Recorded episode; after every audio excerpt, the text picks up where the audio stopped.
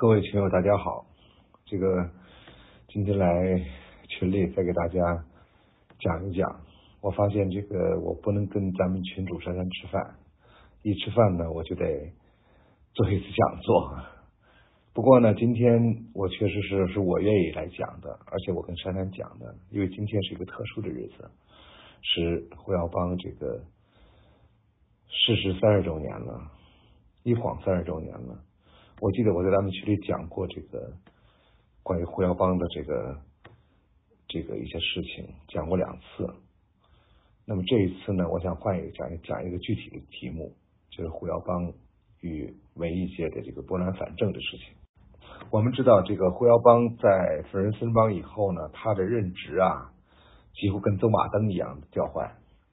先是在中央党校当副校长。然后主持这个理论动态的工作，在这个任任职上呢，他推出了一篇重要的文章，那么就是咱们都知道的“实践是检验真理的唯一标准”这场大讨论。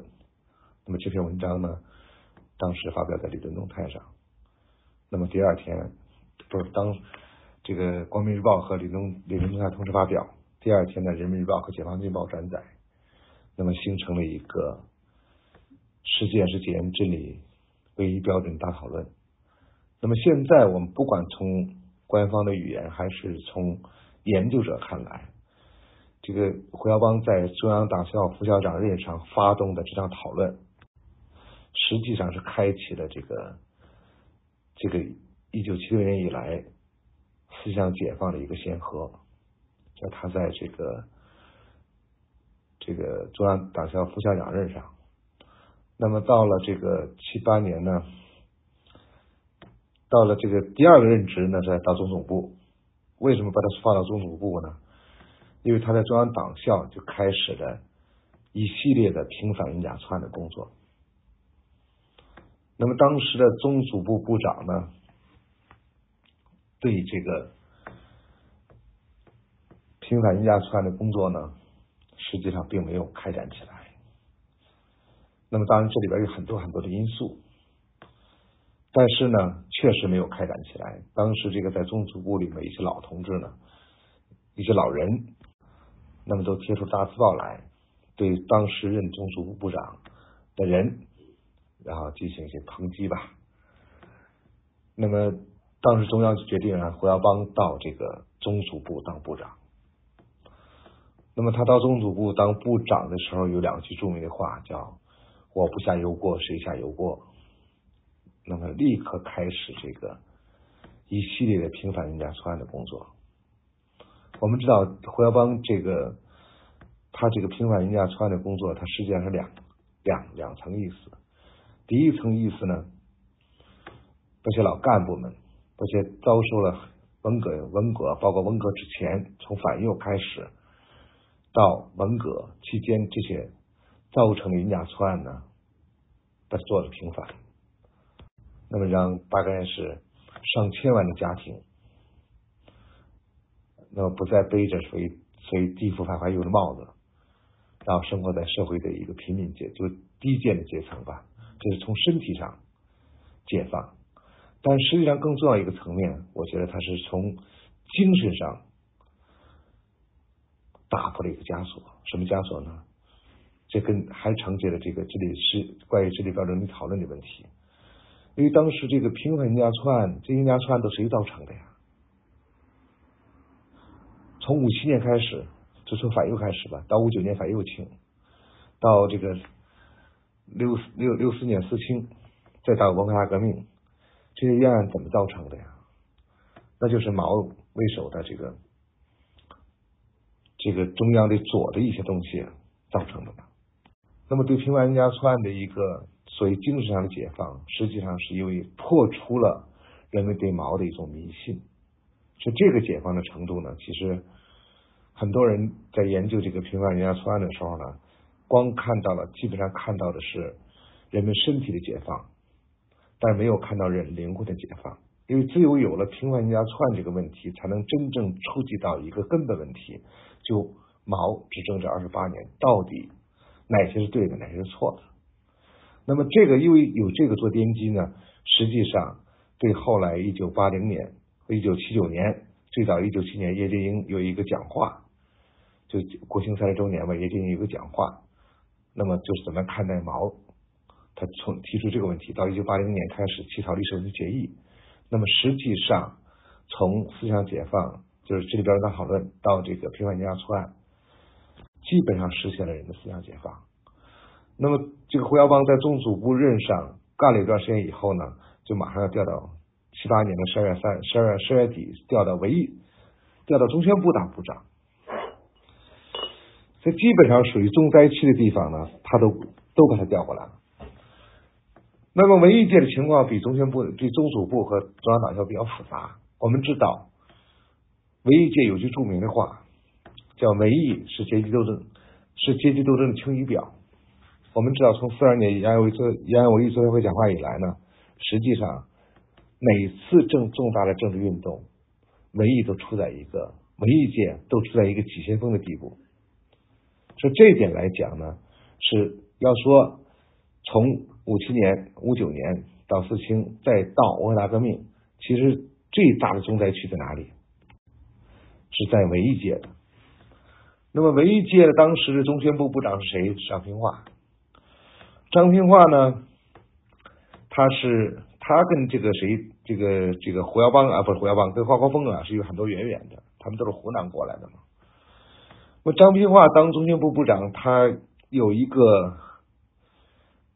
关于对智力标准大大讨论的问题，他就有一个他自自己的看法。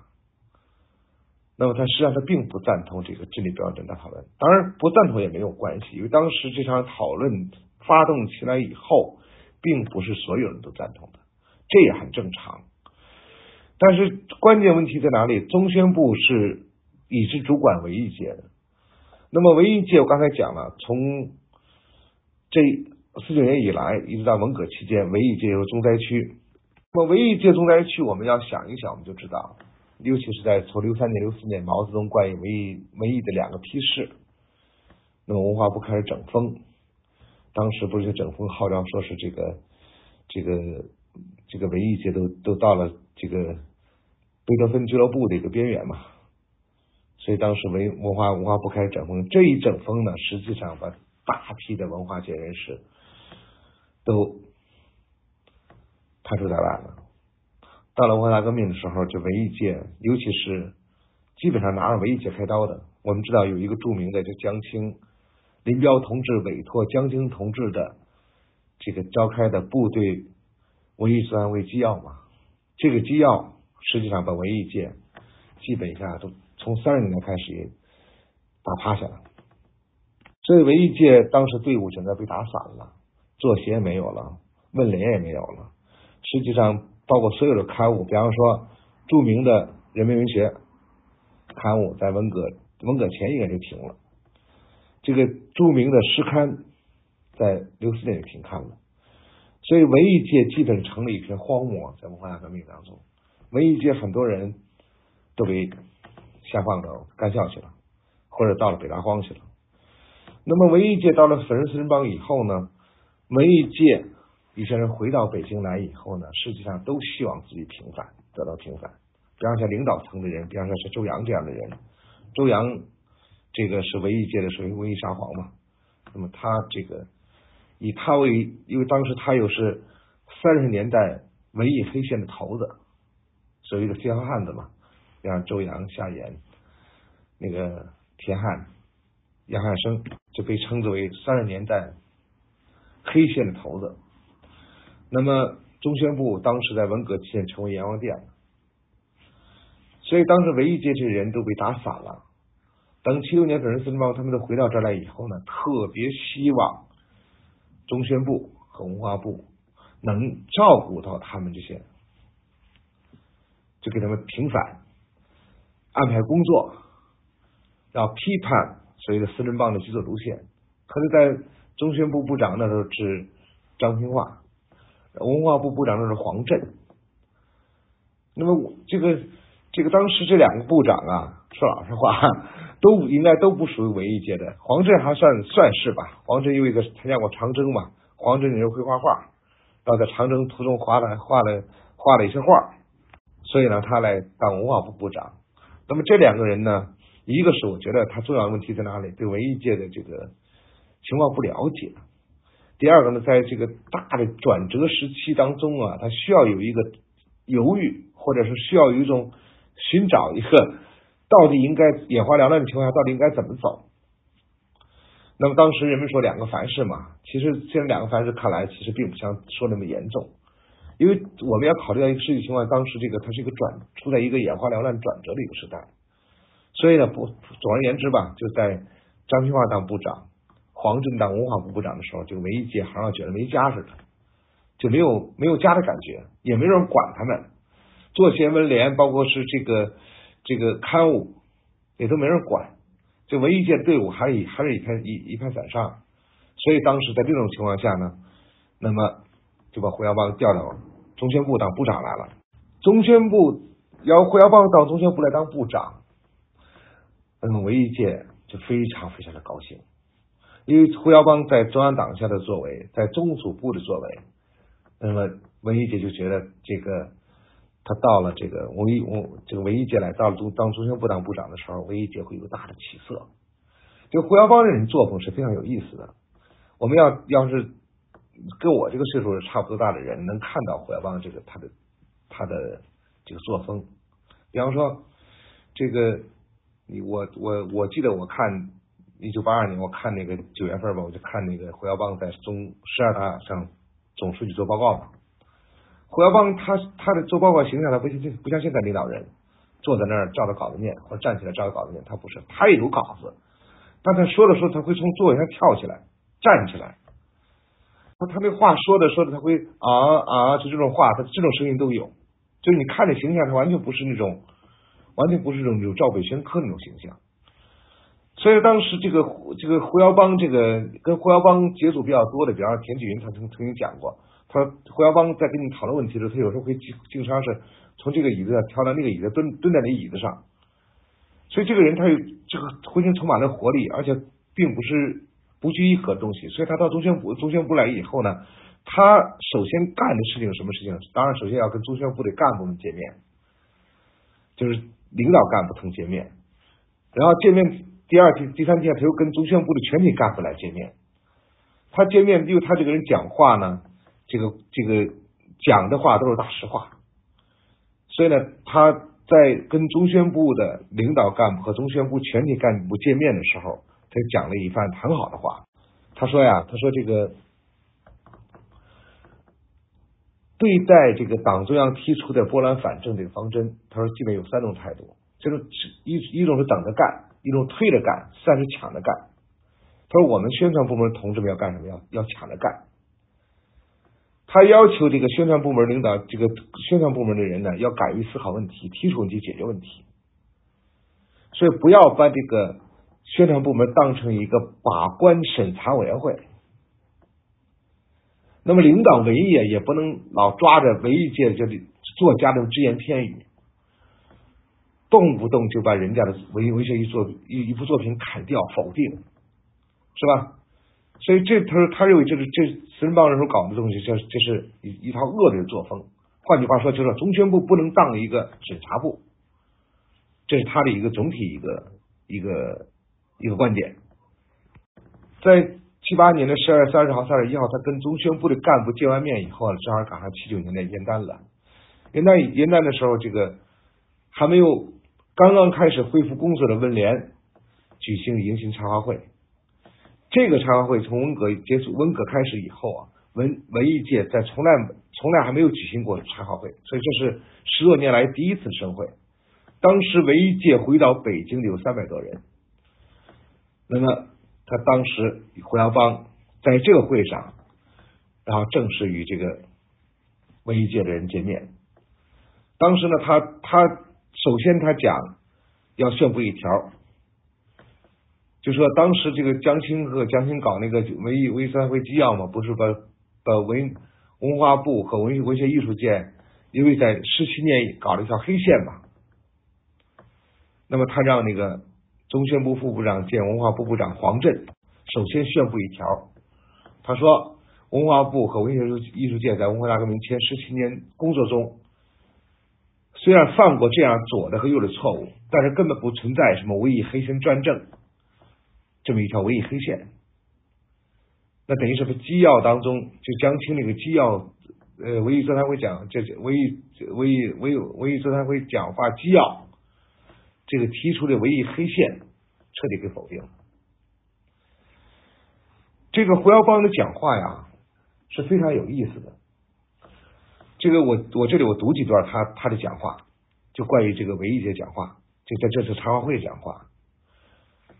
他讲话一个重要的部分讲了几个东西：第一个，要宣传部门要树立一个新风；第二个，党和文艺界到底有什么关系？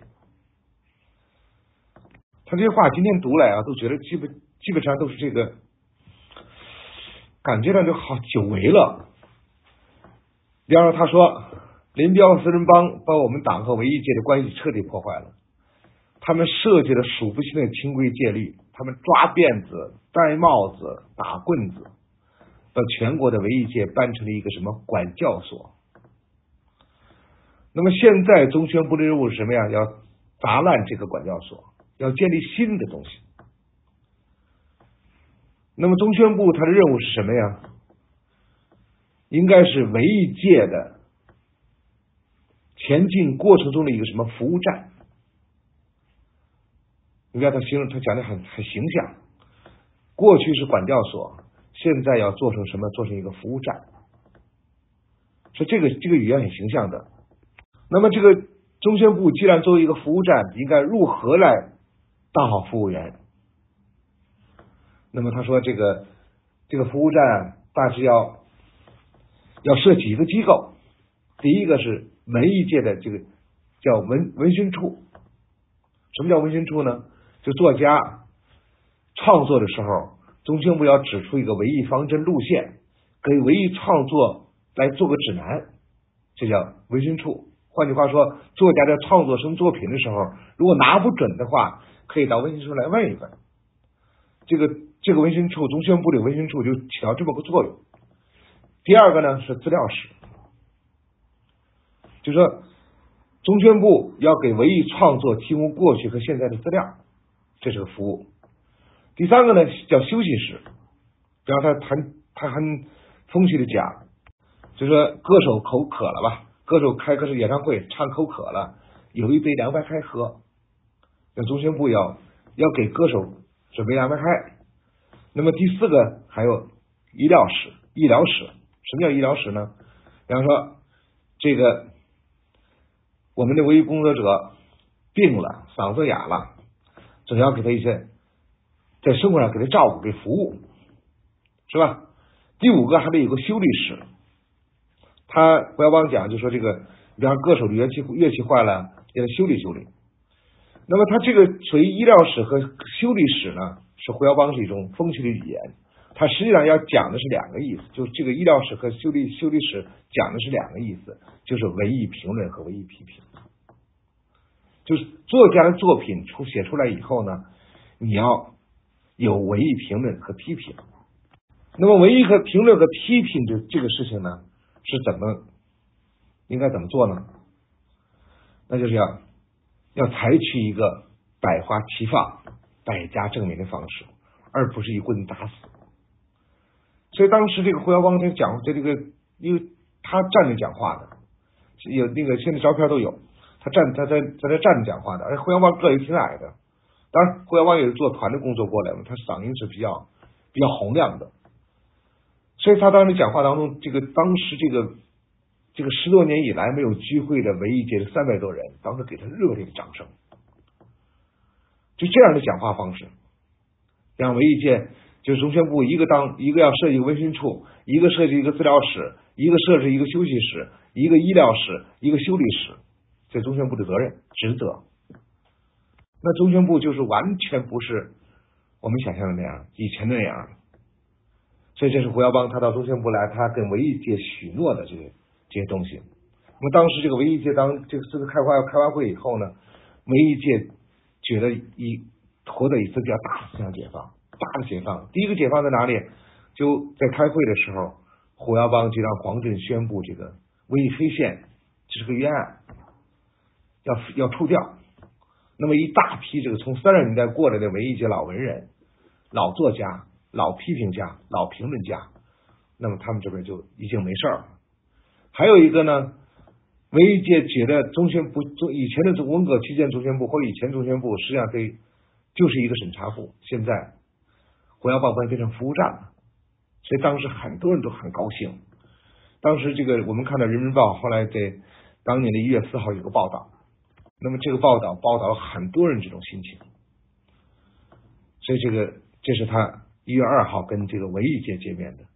那么到了一月三号，就是就跟文艺界见完面以后，一月三号他又跟中宣部全体工作人员见面。那么当时他对全体工作人员有个讲话，他说这个宣传部门要要做什么呀？中宣部要干嘛呀？要作为百花齐放、百家争鸣的促进派。他说：“宣传部门管的很多，是当婆婆的。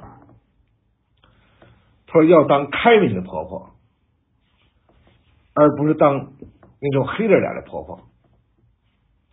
要当促进百家齐放、百家就双百方阵的一个促进派，不当促进派。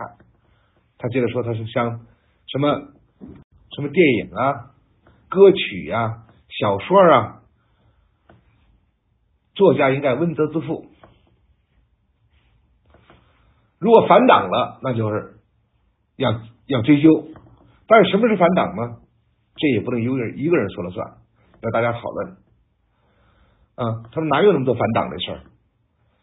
不成熟的、粗制滥造的可能有，要百花盛开、文艺民主、理论民主这些东西，肯定会产生一些不成熟的、粗制滥造的作品。但对于反党的作品不会有那么多的，所以说他对中宣部干部的一个要求就是你要做双百方阵的促进派，而不是促退派。所以这个这是他对中宣部全体干部的要求。那么到了这个一月十几号，这个全国呀，就石刊以石刊为首，全全国召开了一个诗歌创作座谈会。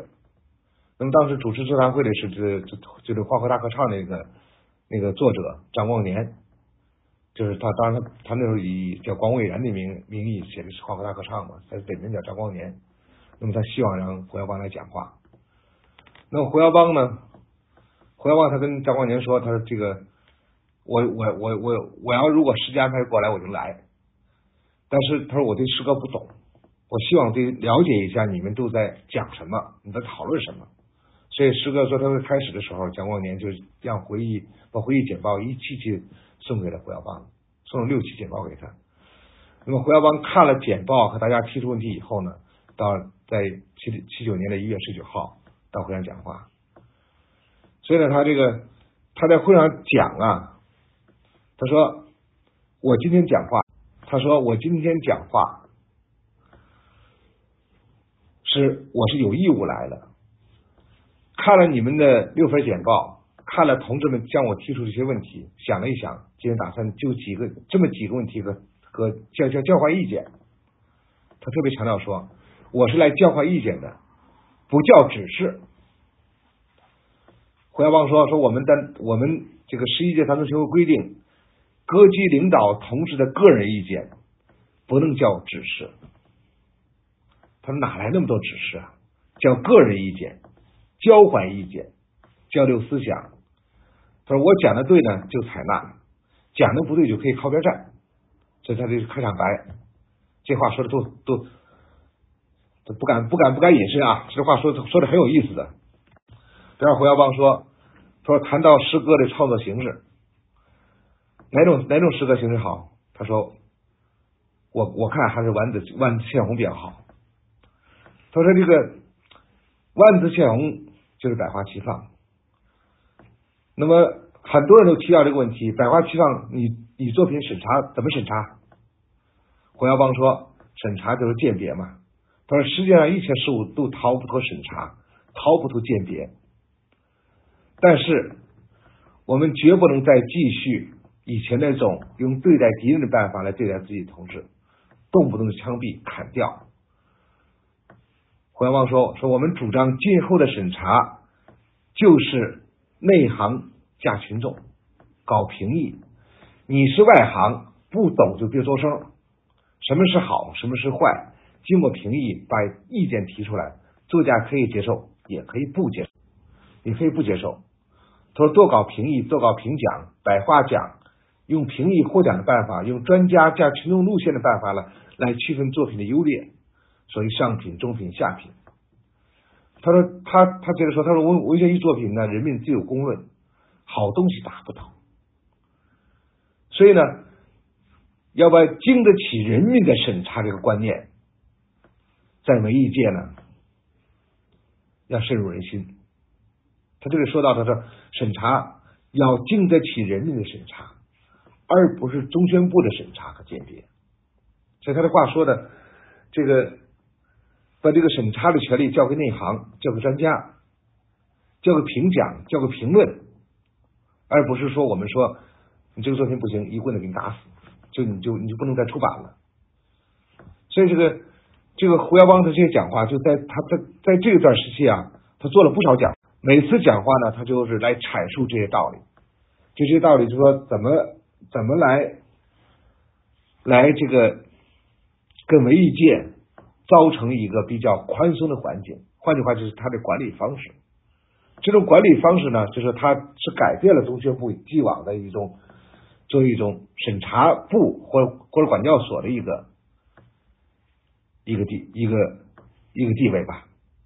所以这个这个这个要是看胡耀邦当时的讲话呀，你我有我我是做这个历史研究的，胡耀邦的讲话我经常看。而尤其是我做八十年代史研究的，所以我经常能碰到这些讲话，而经常要看这些讲话。有时候你看到这些讲话，我都觉得恍恍若隔世，不知道该不知道该怎么想。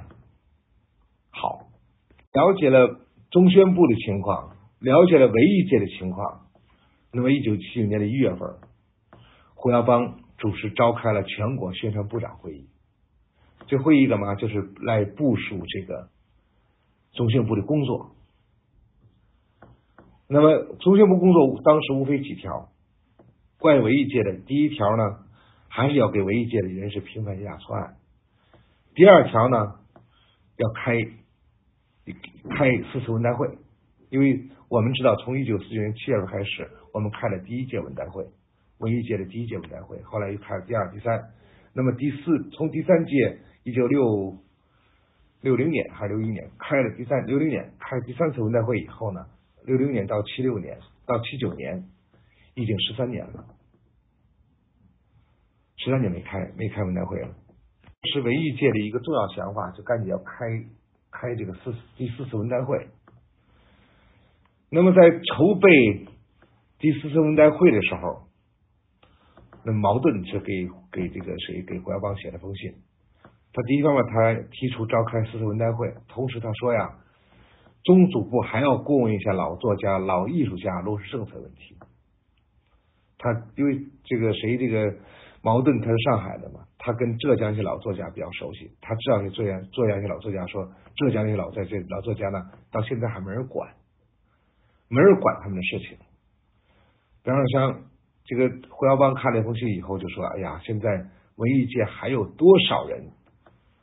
在遭受冤屈，还没有回到文艺战线来。他举了一例子，邓颖超，邓颖超就告就告诉过我，让我过问一下杨安生的工作的事儿。所以呢，因为有矛盾，这个这封信有矛盾，这封信建议，那么胡耀邦专门要全国文联、中宣部和文化部召开一个会议，叫全国文艺界落实知识分政知识分子政策座谈会。那么要继续平反人家错案。落实知识分子政策、文艺界政策吧，所以这是他做的一个重要重要工作。这项工作实际上从他到中宣部以来就开始做，一直到一直继续在做。那么胡耀邦他在开这个落落实知识分子座谈会的时候，他有讲，他说平反人家错案、落实各种人政策是我们是我们党的大事，必须把它办好。这个。文革期间，人家把人家搞错了，人家住了几年牛棚，那火肯定大得很。可是有些人呢是这样的，你把人搞错了以后，你还不承认，所以呢，在平反人家错案的时候，这个事儿绝不能马马虎虎，不能草率了事，要把党的政策落实到实处，把工作做扎实了。所以这样呢，胡耀邦在平反平反人家错案，在文艺界平反人家错案事情，实际上就把大批的文艺界人解放出来了。那么又做了这第一步工作，那么才能做第二步工作，那就说是召开。这个第四次文代会，因为一界人都回到北京来了，或者回到原来各自各各地的岗位上了嘛，那么才有可能各地的作协和文联恢复工作，北京的全国的文联和作协恢复工作，那么只有这些文联和作协工作恢复起来以后呢，才能有可能来联合起来召开第四次文代会。这胡耀邦就是平反人家错案带来这么个带来这么一个结果。那么这个四次文代会，这个这个怎么开？什么时候开？这胡耀邦呢？他说啊，关于这方面我也不太懂，但是啊，我先做一下调查，先听听大家的意见，我再发表意见。他说呢，他说今年呀，就七九年一定要开，参加的人呢，他说文艺界的人呢。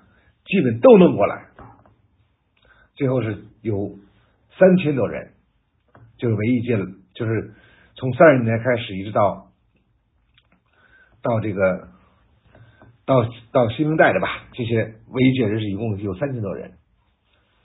那么当时这个胡耀邦为了开这个会呢，他就讲他要跟文艺界来继续交换意见，交换意见，看看这个。我们四次文代会应该怎么开？这个胡耀邦在这个跟文艺界这个有关人士做过多次座座谈会。你想想，他一个中宣部部长，他跟这个文艺界啊，就不同的门类的文艺界做过多次座谈。他目的就跟大家交换意见。比方说电影界，他听听电影界的，在听艺术界的，比方周一志是我们知道是作曲家。听他来汇报这个工作，那么在跟林林默涵他们聊，让林默涵聊聊这个文学创作的工作。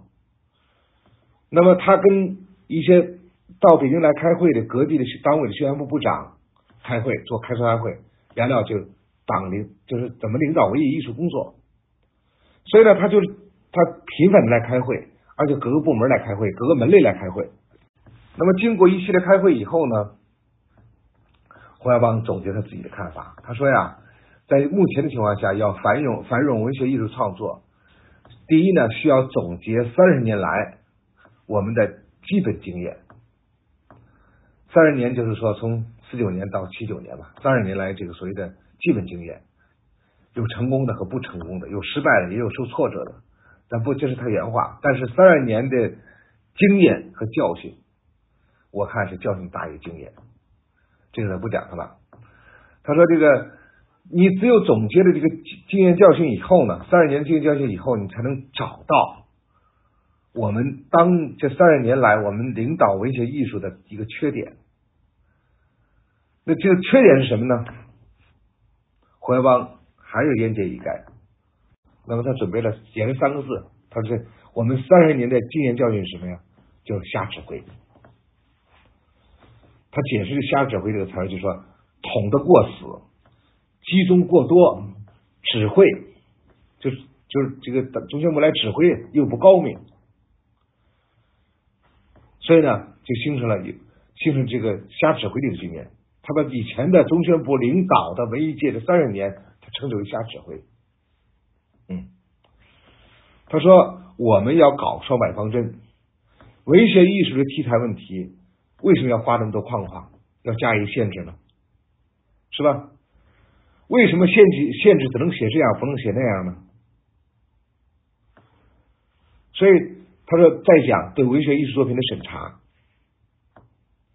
他说过去三十年是少数人审查，甚至党委一把手审查，也不管他懂不懂文艺，是不是按照艺术规律办事儿，有的人杜断专行。想像韩福渠办案一样，抹脸就放人，瞪眼就法办。他说过去我们就是吃了大亏了，所以我们这个三十年的经验，那么就我们告诉我们，我们不能再瞎指挥了。所以他说，我主张由领导、专家、群众三结合、评议的方法去解决这个文艺作品的争论问题。那么他再重申，他说我我主张不要搞审查，不要叫审查，而叫评议和讨论。就是在这段时间座谈会当中，胡耀邦一再强调，一直在强调这观点，就是不要审查。那么就是关于这点呢，关于不要审查这个事情呢，胡耀邦这个给自个找到了一一个理论根据。那么参加这座谈会的很多老艺术家都记得。我记得我采访过一些老艺术家嘛，他们都记得胡耀邦在会上啊，老向大家推荐谁的作品，推荐马克思写的这个《拼普鲁士最近的时报检查令》。我们知道这篇文章是马恩全集的第一篇文章，他在会上给大家背诵这个这篇文章有一段话，这是马克思说的啊，马克思说。你们赞美大自然悦人心目的千变万化和无穷无尽的丰富宝藏，你们并不要求玫瑰花和紫罗兰散发同样的芳香，但你们为什么为什么却要求世界上最丰富的东西精神只能有有一种存在的形式呢？他说：“每一滴露水在太阳的照耀下都闪耀着无穷无尽的色彩。”但是精神上的太阳，无论它照耀着多少个体，无论它照耀着什么事物，却只准产生一种色彩，就是官方的色彩。精神的最主要的表现形式是欢乐、光明，但你们却要使阴暗成为精神的唯一合法的表现形式。精神精神只准披着黑色的衣服，可是自然界却没有一一一只黑色的花朵。胡耀邦他。念完这段话以后，他说：“你看看，大家看看，马克思讲的多好啊！”他说：“马克思写的第一篇文章就是反对文化专制主义的。我们信仰马克思主义，可是为什么我们要通过审查制度，把反映社会的社会生活的文学艺术作品只能表现一种色彩呢？我们不搞审查，我们要像。”商务印书馆的书一样印上版权所有，翻印必究。我们提倡作家的作品要文责自负，对于错误怎么追究，大家可以讨论。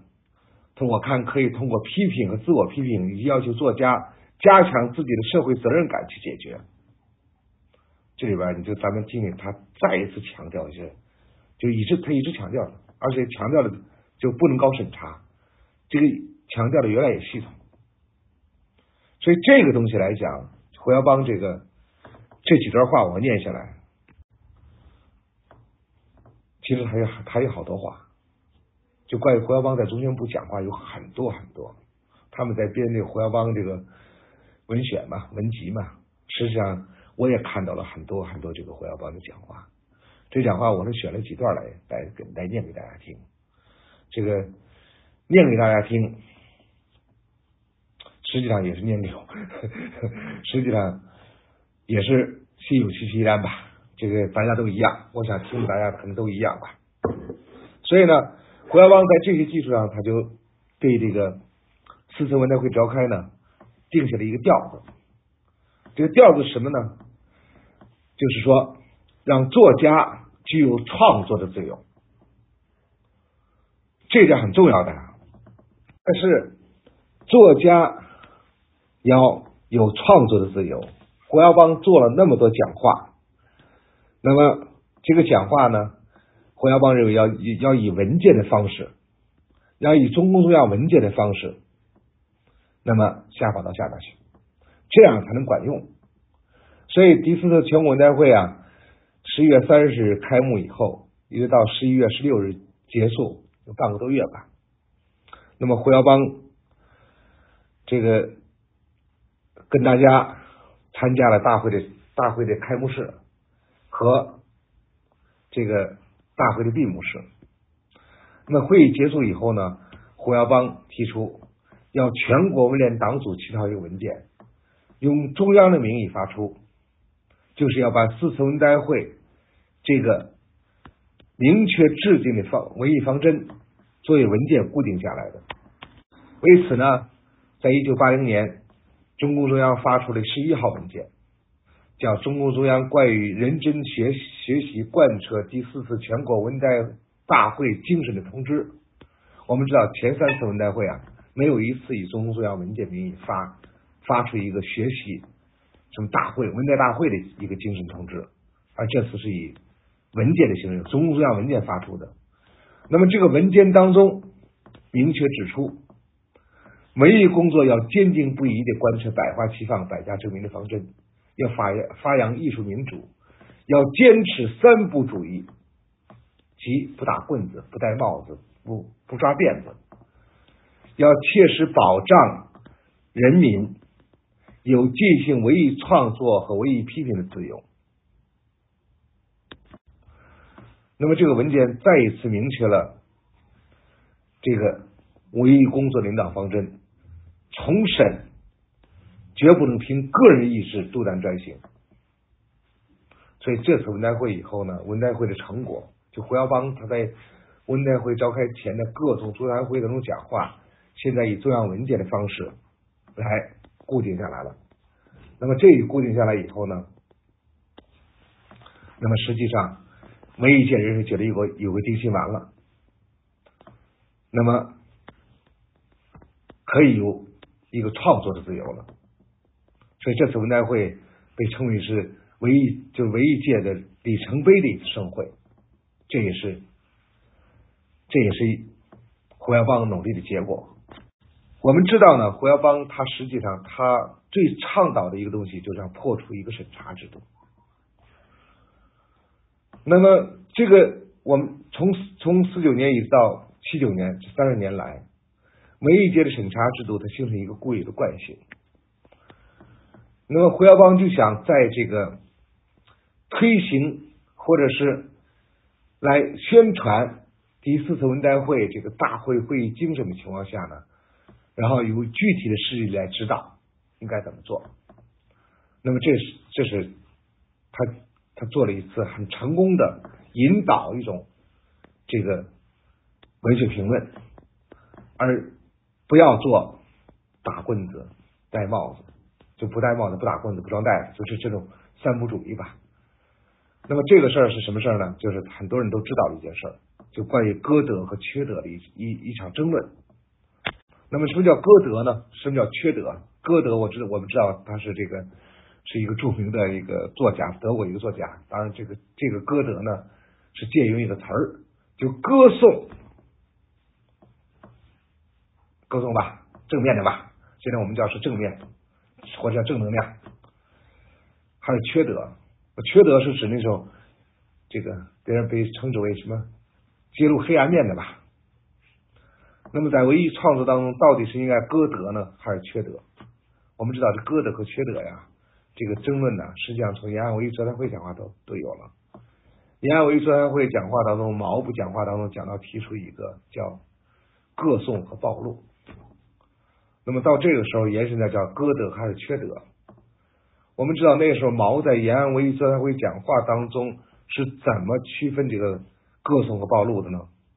毛那会儿采取一个方式叫非此即彼的方式。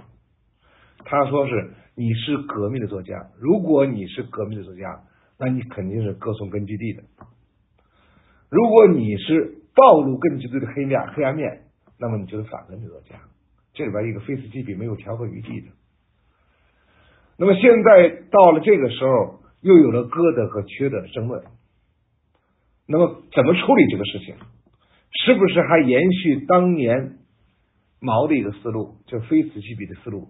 只要歌德的，就是无产阶级革命作家；缺德的，就是资产阶级作家。是不是还要延续这个东西呢？胡耀邦认为不能这么做。那么当时呢，在文艺界有场有场讨论。关于文艺呢，应该向前看还向后看的问题，有个讨论。所以向前看、向后看讨论呢，就是一个伤痕文学。我们知道，这个七六年粉碎森邦以后，首先在文艺界起来的叫什么伤痕文学？什么叫伤痕文学呀？那就是写写的作品呢，实际上就是历次政治运动当中家庭人性所受到的伤害。那么基本上就说是要要是用以前的观点来讲，叫暴露阴暗面，或者用他们讲叫缺德。那么当时在这样向前看呢，还是向后看？向后看呢，就不要再写这些作品了，不要写哭哭啼啼作品了。那么当时有人觉得你不你不把这个历史政治运动当中身心所遭受的伤害以文艺作品揭露出来的话，人们怎么总结经验教训？所以有一部分主张。向前看，有一部分主张向后看。那么这两部这两部分人主张呢，那不可避免就会发生争论的。当时在这场争论过程当中呢，有一个人跳出来了，这人叫李健。后来这个人当过这个中国铁路文工团的团长，好像是是作家。那么当时他的他是他是一个在军队。那么当时他的这个伤痕文学的一个这种形式啊。就是老是哭哭啼啼的揭露这个这个揭露当时是遭受的这个政治运动迫害这种形式，他觉得他看不过去。再加上啊，当时这个一九七九年三月，不是我们知道我们召开了一次理论务虚会，那么理论务虚会上，邓小平提出了思想基本原则。这个思想基本原则一提出来以后呢，在很多人看来。以为这个七八年以来搞的这个思想大解放这个方针呐，中央要收了，所以这几个方面凑合在一起，才有了所谓的向前看向后看的争论。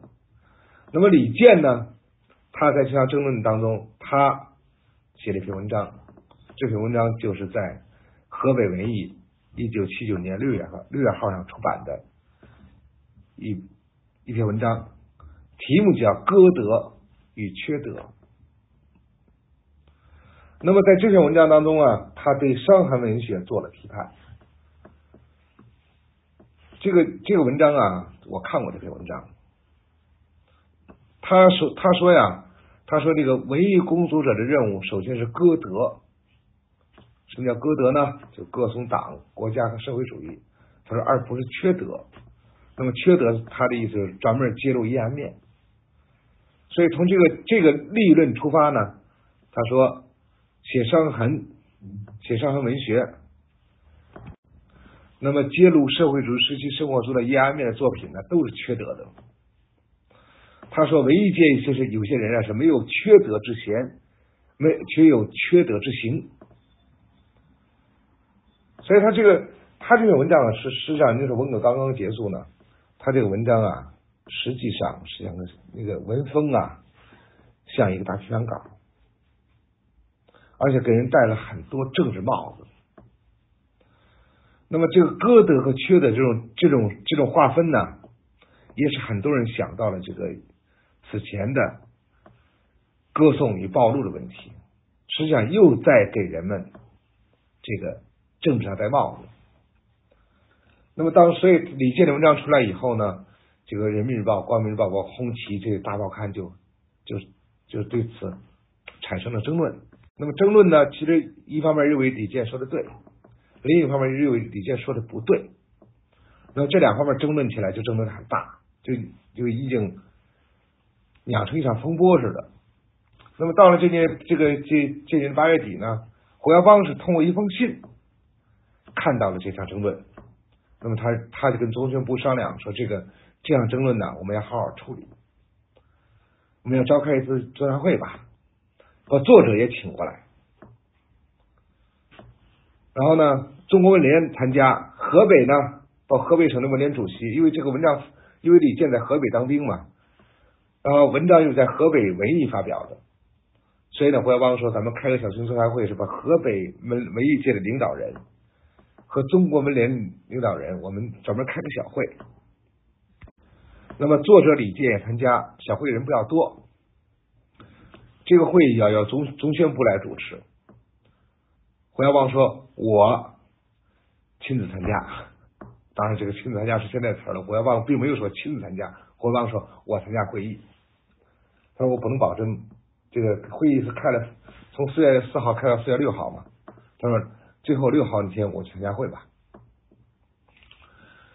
胡耀邦他说呀：“他说这个他在会上讲，他说歌德与切德他这一文章的出现和围绕这篇文章引起的争论。”他说：“是粉身四人帮将近三年来文坛上一个不大不小的风波。我们召开这个会的目的是用同志式的平心静气的方法讨论问题，团结同志。可这种方法跟以前那种打棍子这方法完全不同。我们不要那么简单粗暴的打棍子的方式。”我们要把把这个文艺文艺争论呢，纳入到一种健康的轨道上来。这个健康轨道什么？就是不不打棍子，不戴帽子，是什么做是什么问题就说什么问题。那胡耀邦他自个儿对这篇文章，他也发表自己看法。他说：“这个李健写这篇《歌德与缺德》这篇文章啊，的确有毛病。毛病在哪里呢？就是他。”是一种打批判的形式形式，这个消极因素比较多，而且从中央的方针呢是不合拍的，说李健的调子不合时宜，但他说青年人犯点错误没什么了不起，要采取教育的方法方法。李健他是个好同志，是吧？所以我们现在对歌德与缺德的批评啊，并不是要。要让李要追究李健的什么责任？那么李健这个人，这个李健在会场嘛？他对李健说：“说你要回去，你愿意做几次检讨，我们欢迎；你不愿意检讨也没有关系啊。就是只是我们开一个会的目的就在于让大家以这个为例子，要采取怎么一个唯一批评评论的方式。”所以这个会呢，胡耀邦这一讲话以后，李健就自个做了自我批评，而河北文艺呢本身也发表了一篇文章，就关于这个发表这个歌德一切的去的这篇文章引起争论，要吸取教训，也也也写了一篇文章，所以这个事情就就结束了。那么这个这个事情呢，其实我很早关注这个事情，当时又我看到了胡耀邦在这会讲话当中的一个一个批示。那么当时呢，我就我就想把这事搞清楚，我就就采访过这个当时这个任这个铁路文工团团长李健，我就问他这个座谈会怎么怎么个情况。当时李健给我讲，他说这个开座谈会的时候，他说他呀正好坐在姚邦的侧面，姚邦不是讲讲话当中说李健是个好好青年嘛，好同志吧？他说这个姚邦就指着我的，指着我我指着我说的。那我问他，我说你你在座谈会发发言怎么说的呢？李健他说：“嗨，我发言中我只是说要学习你们十一月三十学会文件，从这次错误当中吸取教训。”他说：“当时啊，我就我就这么说。那胡耀邦说了，说是这个我检讨也行，不检讨也可以。所以当时并没有人逼着我做什么上纲上线的检讨。那么这次会开完以后呢，胡耀邦在对处理这些事情呢，他就。又定一个调子，他说呀，我们怎么样对待有争议的作品？他说，对一些作品呢有不同意见，议论纷纷乃至争论，这没什么不好，可以促使人们开动脑筋想问题，应当经过自由的、充分的讨论，在实践中，在实践中得求得解决，不要匆匆忙忙做结论。他说，我们有三十年的经验啊。这三十年的经验告诉我们，第一个思想问题急不得，一着急呢，就你抓我，我抓你，就乱套了。我们力求统一思想，但一下子统一不了也没关系，也不可操之过急，天塌不下来。这个唯一战线呢，就唯一这个事情啊，宣传部门和唯一一些领导要正确的。正确的工作方法要保护、促进他们，而不压制他们，更不许把维一界这么这么小的队伍再让缩小。胡耀邦他说：“他说我们队伍啊，我们这维一界队伍经过了这么这这么多年的摧残，已经少了不少人了。他单凭这一点，他说我们党就要发誓。”坚决不许对文艺作品妄加罪名、上纲上线、诬陷上纲，把作家打成反革命。作品如果有缺点、错误，可以讨论帮助，绝不能因为创作上出了毛病打成反革命。他说：“我们的队伍还要扩大，特别要精心培育中青年作家。他第一，绝不许打棍子。他再次强调，有人要打棍子的时候，我们要敢于出来保护他们。”第二，也不要抬轿子，就是像鲁迅说的，既不要骂杀，也不要捧杀，是吧？所以胡耀邦，你就看他多次讲就不能打棍子，而他说发誓坚决不允许对文艺作品妄加罪名、诬陷上纲，从而把作家打成反革命。所以你看他这个，他对文艺界，他这其实他在文艺界这么在这个一直到八零年吧。他为在这中宣部部长这一年多的时间，他其实做了很多很多事情，其实很多很多例子。因为时间关系，我讲那么多。但是我更想，我更想读一读他的讲话。所以你看，文艺界胡耀邦在文艺界所做的事情，你就看文艺界后来一些作家写的回忆录，几乎没有不没有没有人不提到胡耀邦在中宣部这一年多的经历。很多人都浓墨重彩的来回忆他要旺在文艺界做的事情。有的作家说，就是现在还有一个活的作家说，他说当年他参加给胡耀邦的一系列这个会议，他说没有一个中宣部部长像胡耀邦见过这么多人，召开过这么多的会，跟作家就平起平坐坐在这个会场里边，他没有一个前无古人后无来者。所以是这样的人，你知道文艺界的人呢，都被打塌了。遇到这样的中宣部部长，所以他们在他们回忆录当中，他们能不写吗？他们也是能写的人，是吧？所以呢，张光年，我们知道刚才讲那个《黄河大合唱的作者，他说他在胡耀邦去世，就是八九年三十年前四月十五号呢，他专门写了一篇文章，叫《悲痛的话》。他当中有一句很带感情的话，他说：“对胡耀邦啊，对文学工作的热热情支持，对作家同志，对作家们同志般、朋友般的坦诚帮助和亲切关怀关怀，他一件件事儿，他使我们铭记心坎。所以呢，文艺界有很多人怀念他。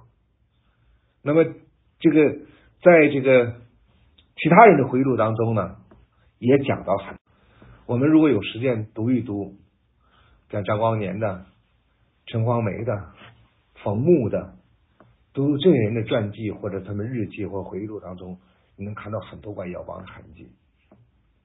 而且姚邦，如果像姚邦在中宣部这一年多，他开的会、他的讲话，包括他做的事情，其实完全可以有人愿意可以写本书，就胡耀邦在胡耀邦主中中宣部，尽管他一年多的时间。